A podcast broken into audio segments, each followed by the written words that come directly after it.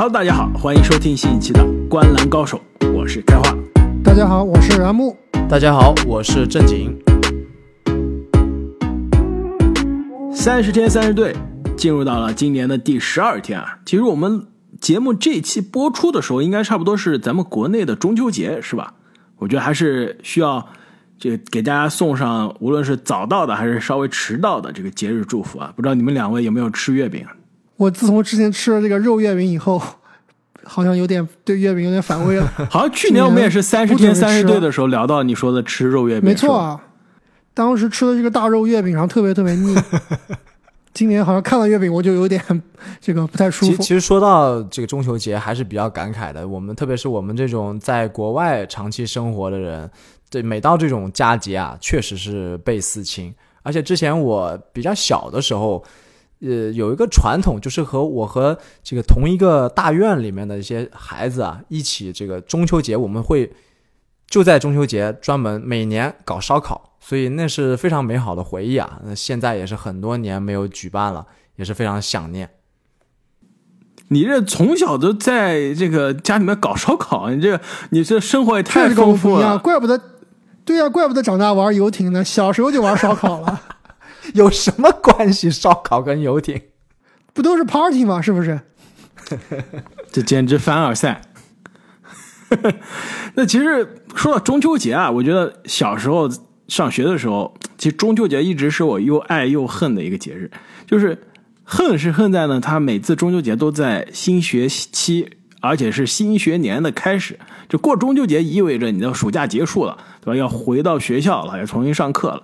那爱呢，就是一方面可以吃各种各样的月饼，对吧？另外一个就是它好歹呢，它是在这个新学年开始的时候，还有个让你一个过节的一个借口。更重要的是啊，小时候觉得，哎，到了中秋节的前后啊，NBA 新赛季就要快开始了，终于有 NBA 的，很快有 NBA 比赛要看了。所以啊，这今天我们也是在这个 NBA 常规赛开始啊，差不多还有一个多月的多一点点的时间，跟大家再来聊一下。下赛季的 NBA 的各支球队啊，那今天我们第十二天三十天三十队呢，聊到的就是一支西部的曾经的传统豪强，就好比这支球队呢，就好比你之前吃了很多年的五仁月饼了，对吧？每年都吃五仁月饼，你今年要换换口味了，阿木，对吧？换一些小清新的口味，比如你的大肉月饼，换换味道，对吧？之前每年这支球队都进季后赛，甚至是进总决赛拿总冠军啊！现在终于是过去几年开始重建了，哎，换一个换口味，那就是来自德州圣安东尼奥的马刺队。那么按照惯例呢，我们会跟大家聊一下马刺在休赛期的一系列的人员操作。那下赛季轮换。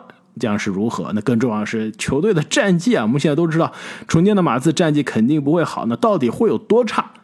那更重要的是呢，这支重建的球队下赛季有怎样的看点？那么首先呢，马刺今年是在首轮啊，手握三个首轮签，那分别是在第九顺位呢选到了杰雷米·索汉，在第二十顺位呢选到了马拉凯·布拉汉，在。第二十五顺位呢，选到了布雷克·韦斯利。在自由市场上的球队是，呃，捡到了雷霆裁掉了中锋以赛亚·罗比，以及签约了中锋阿利兹·约翰逊，以及上赛季在老鹰效力的迪昂。那同时呢，夏天呢，球队也是在交易中啊失去了多个球员，就比如说上赛季球队的全明星德章泰·穆雷，那是那之前也是让大家看到很多潜力的。二零一八年的新秀朗尼沃克，同时也失去了兰戴尔以及卡考克。那么下赛季呢，经历了人员变化之后呢，马刺队的轮换，说实话非常难预测。我们现在录到现在，下赛季十二支球队了，我觉得这个可能魔术的轮换是最迷的。马刺的首发现在是可能最难预测的，有两个人、三个人，我觉得能预测，但另外几个位置真的不太好说。我现在啊。写的是首发控球后卫特雷琼斯，首发得分后卫约什理查德森，小前锋德文维塞尔。其实这两个应该就调换也没问题，一个打小前，一个打得分后卫。那大前锋肯定已经确定了，球队刚刚夏天高薪续约的凯尔顿·约翰逊，中锋呢是博尔特。那在替补的位置上呢，其实我觉得这个替补的控球后卫有可能也成为首发，就比如说是约什·普里莫。那替补的另外后卫呢，有今年的两个首轮新秀，这个布兰汉姆和韦斯利。替补的小前有麦克德莫特，大前呢有九号秀索汉以及呃贝兹迪奥普。那在中锋的位置上呢，替补还有扎克柯林斯以及罗比，甚至啊刚刚签约的这个迪昂也有机会进入到轮换。其实球队这个现在看上去啊，基本上是完全年轻化，有一到两个、两到三个啊可以很快交易出手的老将。那对于这个球队的战绩预期呢？市场认为马刺下赛季可以赢二十二点五场的常规赛。那这个战绩的预期啊，其实放在全联盟是并列的倒数第一，在西部呢是啊倒数第一。那其实上个赛季啊，马刺虽然是重建啊，但是战绩并不差，在德章泰·穆雷的带领下呢，是赢了三十四场常规赛。那现在穆雷走了，市场觉得马刺可能要少赢十几场比赛了。所以两位怎么看马刺下赛季的这个战绩到底怎么样？是不是西部倒数第一，联盟倒数第一？西部倒数第一是毫无疑问的，但是不是联盟倒数第一呢？在我这里并不是，它是联盟倒数第二。那倒数第一到底是哪支球队呢？我们目前还没有聊到。我的预期啊，其实跟拉斯维加斯是一样的，就是下赛季马刺队赢二十二场比赛，最终排名。这个西部倒数第一，其实这个我们今天聊马刺的看点啊，包括这个下赛季的预期啊，其实真的是跟如刚刚开花所说是雾里看花，根本看不明白他的首发到底是什么，替补什么，包括他这个赛季中会交易哪些球员啊，现在来预测真的是非常非常的难。但是呢，这个他们今年的目标是毫无疑问的，就是去争夺文班亚马，所以这个。就算是这帮年轻人啊打出了比较好的战绩，最终还是会被这个战绩管理的。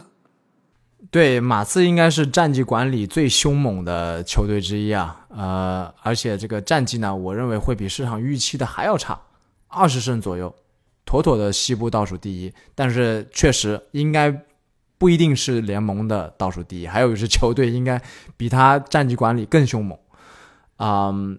但是呢，我也不同意阿阿木说的这个下赛季的看点是雾里看花。有一个重大的看点，你不要忘了，联盟最帅的男人之一扎克柯林斯，绝对的看点。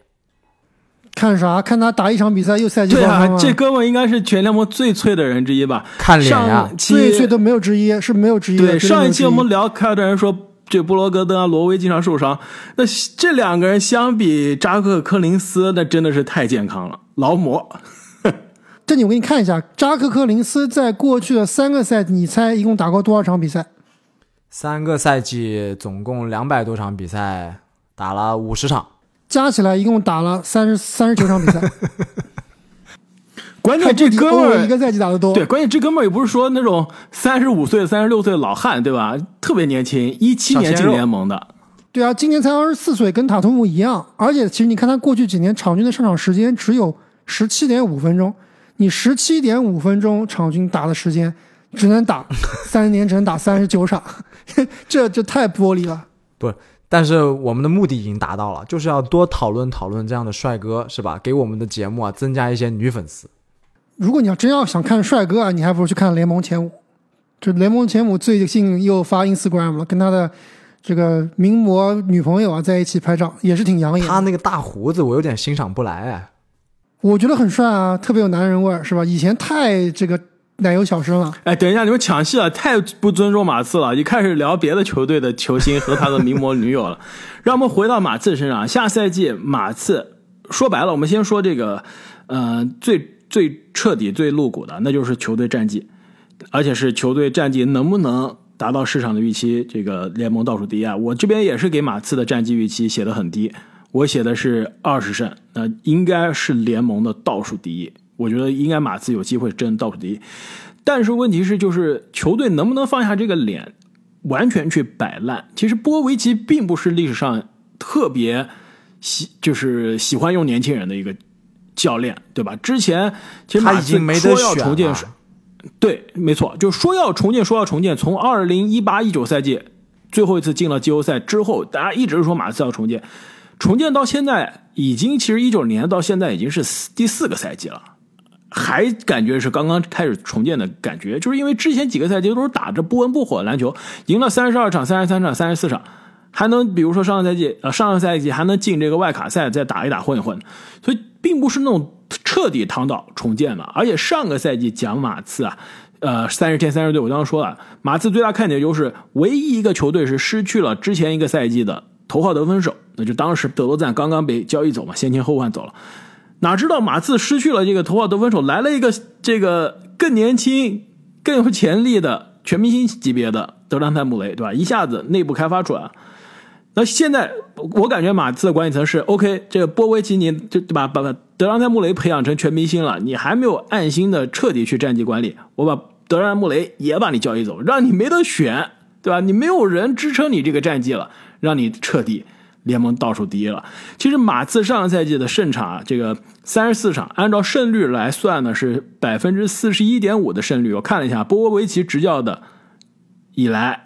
执教完整赛季以来，这是球队历史上最低的胜率了。就之前基本上从一九年之前是没有低于过百分之五十七，对，没有低于过百分之五十七的胜率了，真的是非常可怕。单赛季啊，那之前一个比这百分之四十一点五还要低的胜率赛季，就是著名的九六九七赛季。那在那之后，球队在九七年的选秀大会选到了天命之人，对吧？所以今年如果能。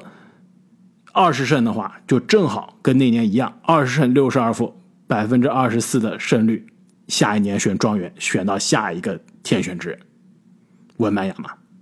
其实我这里还有一个看点，刚刚开花也稍微提到了，就是这个这个球队啊，主教练波波维奇。其实我们之前做一些对症下药，包括聊很多马刺，都会都觉得波波维奇应该是要退休了，是应该找接班人了。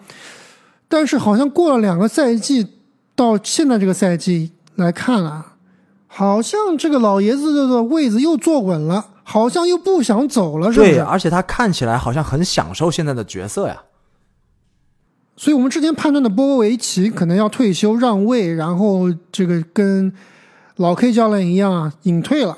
但是目前是不是两位都觉得下赛季起码下赛季啊波维奇是不会走的？应该不会。没错，要等来文班亚马，再用二十年。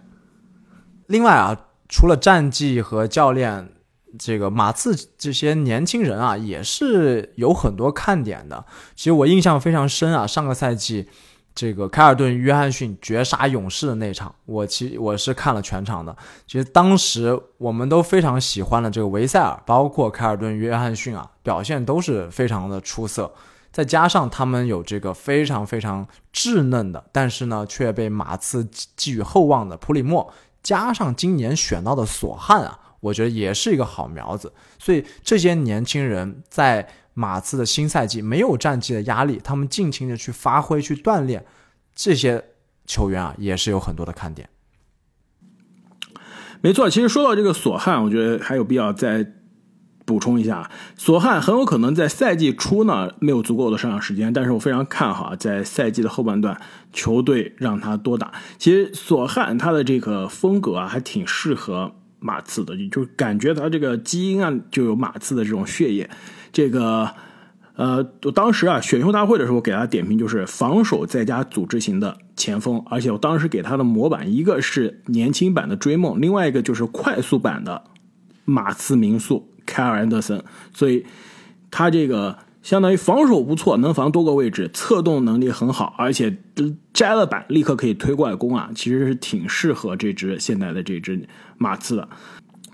另外，球队啊首轮二十多位选到的这个得分后卫啊，就是马拉卡这个布兰汉姆。其实当时在选秀之前，我给他的在得分后卫的排名是排到了第四的，是排在这个阿木非常喜欢的杰登哈迪的前面了。其实他是。当年啊，这个选秀的时候是相当于是大一打了一个非常不错的这个赛季，就之前是默默无闻，打了一个非常让人惊喜的爆发的大一赛季，让他看到啊，这个哥们儿的这个投射非常的好，然后防守也很积极，得分非常的爆炸，完全是让大家眼前一亮的一个新秀。所以，如果他高中成名早的话，那绝对不是这个选秀顺位，那甚至是有可能冲击呃首轮的乐透的。所以，让马刺也是在低位啊，首轮的末位淘了个宝。所以他当时我给他的这个模板就更有意思了，是低端版的杰伦布朗，少年版的勒维尔，以及正经幻想中的自己。是真的，我当时在我们的洗米团的独家动态就这么写的。所以正经，你现在下一个喜欢的球员，我就帮你找好了。布兰汉姆，可以重点关注一下，看看自己打球。那除了马刺的这些新秀之外呢？我觉得球队现在阵容中老人中最有观赏性，应该不是说观赏性吧，应该是看点最足的，还应该是凯尔顿·约翰逊。我其实现在可以说啊，凯尔顿·约翰逊是我下赛季十大爆发球员中要再次入选的球员了。就两年之前我已经把他选入过十大爆发了，我觉得今年必须再把他放进来。其实上赛季凯尔顿·约翰逊的数据已经体现出了他非常全面的一面啊。下赛季球队他应该是当仁不让的第一进攻选项，对吧？他基本上就是球队。呃，得分的第一选项，甚至像刚刚我说的描述的这个索汉的这些技能点，摘了篮板、推快攻，估计也是他作为球队的这个攻防转换的发动机。所以下赛季非常看好啊，这个凯尔顿·约翰逊可以打出非常亮眼的数据，对得起他夏天啊当刚刚签的这个大合同。对，其实凯尔顿·约翰逊啊，我在他身上有一点点看到，就是罗德曼打球的那种感觉。就是他虽然不是身高臂展最出色的，但是总能就是篮板的嗅觉非常的敏锐，能抢到而且很拼。对，而且这个激情四射，没错。所以当年波波维奇力排众议把他选进国家队啊，是没问题的。就是他这种打法非常无私、非常拼的打法，是很适合这种国家队的团队篮球的。这也是为什么这个球队选了索汉，我觉得也有可以在凯尔顿·约翰逊的带领下啊。开发出一样的这种赢球的气质。那他们目前暂时还不需要赢球的气质。另外，我这里最后一个看点就是马刺赛季中啊，什么时候他的超市会开门？哎，对我也想知道，因为我们把这个马刺放的也算比较前面嘛。其实我觉得他还是有很多可以交易的点的，是吧？没错，其实我这里最起码有三名球员是，如果放上货架，肯定是有人来询价的，包括约什·理查德森、麦克德莫特以及波蒂尔。其实这三名球员啊，都是可以算是赢球型的球员吧，或者说是功能比较明显的一些这个球员。我觉得这三名球员至少有一名或到两名在赛季中啊会被交易走，就看马刺什么时候开始开门了。目前来看，好像这个球队并不着急，还是在等待啊。赛季中有哪些比球队啊，由于这个球队的化学反应问题啊，由于伤病问题啊，比较饥渴，需要这三名集战力，到时候啊就能卖个好价格了。其实这三个人中啊，我觉得有两个应该是基本上铁定会被交易的，一个是约什·理查德森，一个就是博尔特，两个人都是到期合同，而且其实两个人现在的。产出啊，应该都是对得起，甚至是像博尔特啊，我觉得肯定是超出他现在的身价的。约什·理查德森啊，现在是啊到期的一千两百万，但是他上赛季其实从他给他的这个角色上来说，他完成的非常好，在马刺场均是十一点四分，而且三分球非常的准，百分之四十四的三分球命中率，近每场一点九个，而且呢，其实他之前在热火也是体现出。出道的时候就体现出非常好的外线的防守啊，而且其实还是可以客串打一些组织的。之前在热火也有场均十六分、四个助攻的赛季，所以约什·理查德森应该啊，现在放在货架上一个首轮是可以换得回来。毕竟像他这样的到期合同，以他的现在这种三 D 的技能点，再加上其实并不老啊，这他有二十八岁、二十九岁，完全是可以到一支争冠的球队换一个这种。末位的低位的首轮签回来，那麦克德莫特，我觉得首轮换不到，他的水平是到不了一个首轮签的。我觉得最多就是这个两个次轮最多了。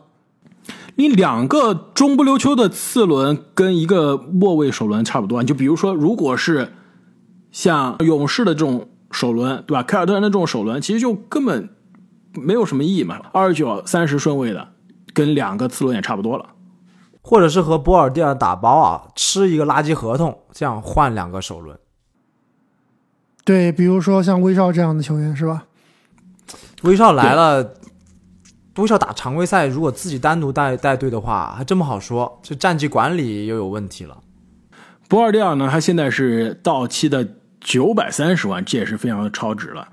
那麦克德莫特倒是有点难，两年每年一千三百七十万。而且他现在也是三个人中啊年纪最大的一位，所以麦克德莫特现在要被交易啊，的确是有点难。除非是球队说我必须要打包卖麦克德莫特加约什里查德森，甚至是加波尔蒂尔三个一起打包，那这个薪金还真的能配上威少了。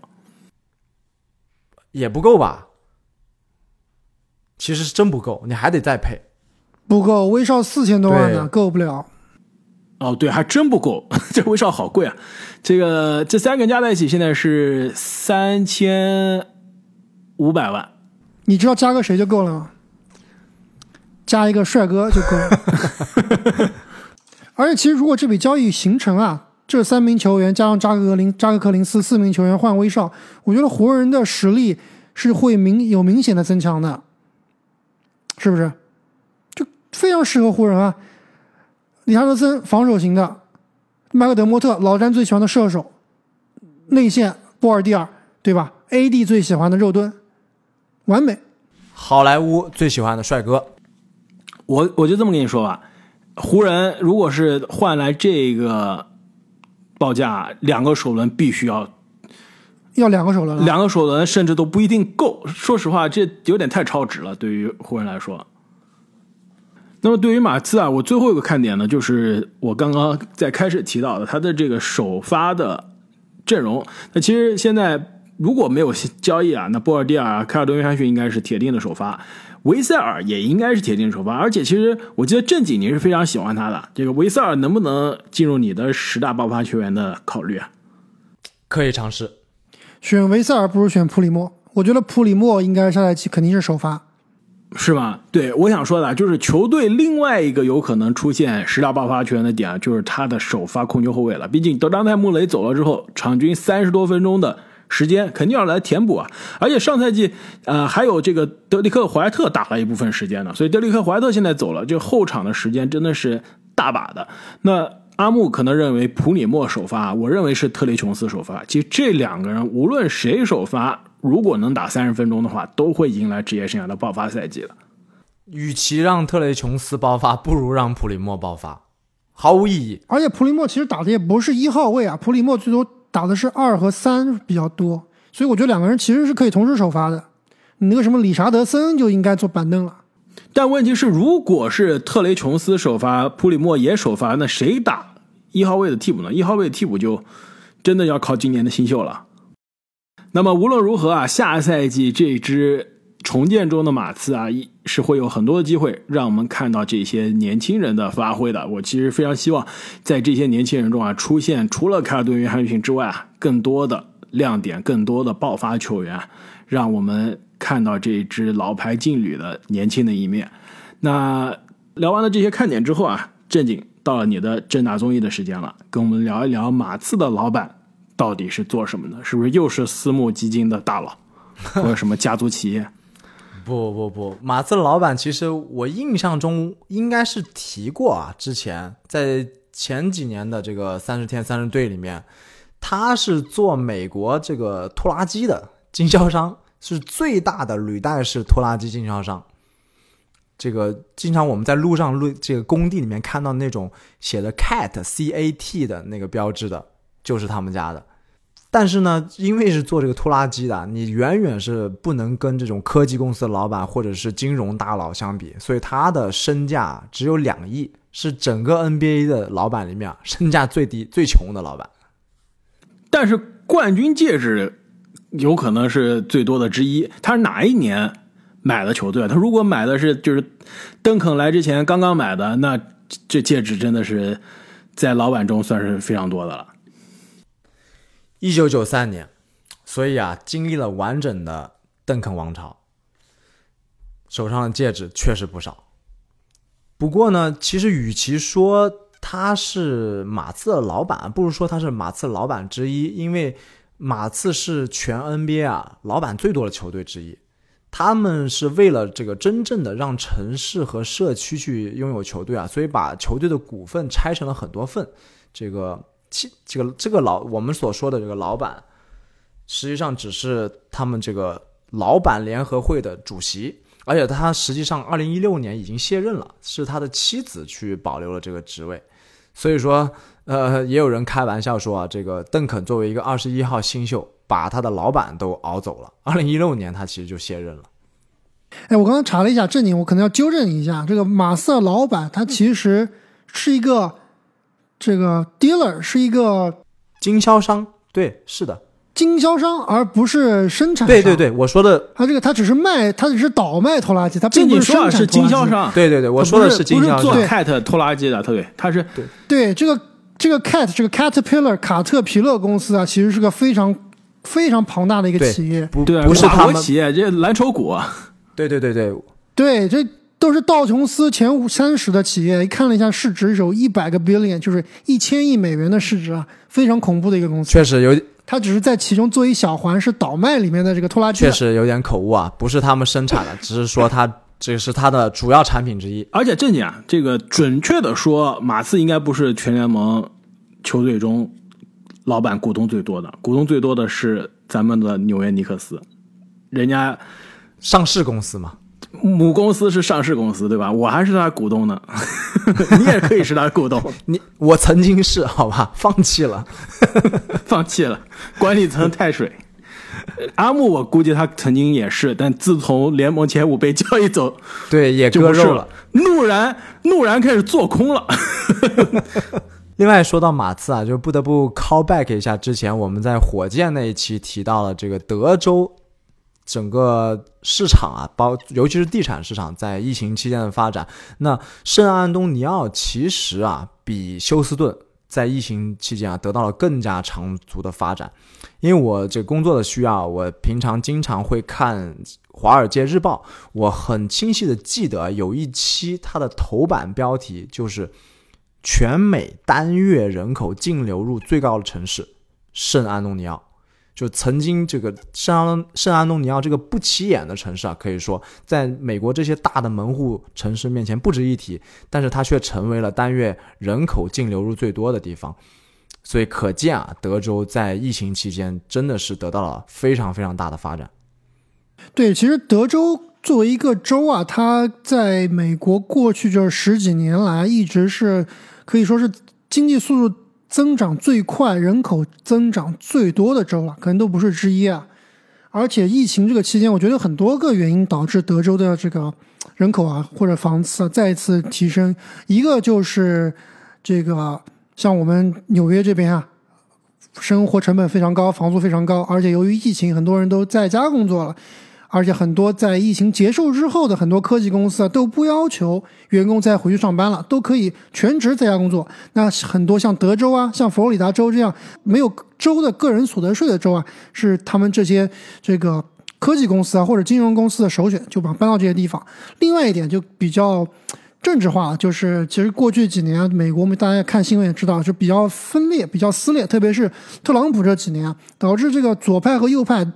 差距非常大，所以很多这个居民啊，就比如说之前生活在纽约或者在加利福尼亚的这些州，觉得他们太左了，太自由主义了，有点受不了，所以很多这些人又搬去了可能相对比较保守的德克萨斯，这也是其中的原因之一。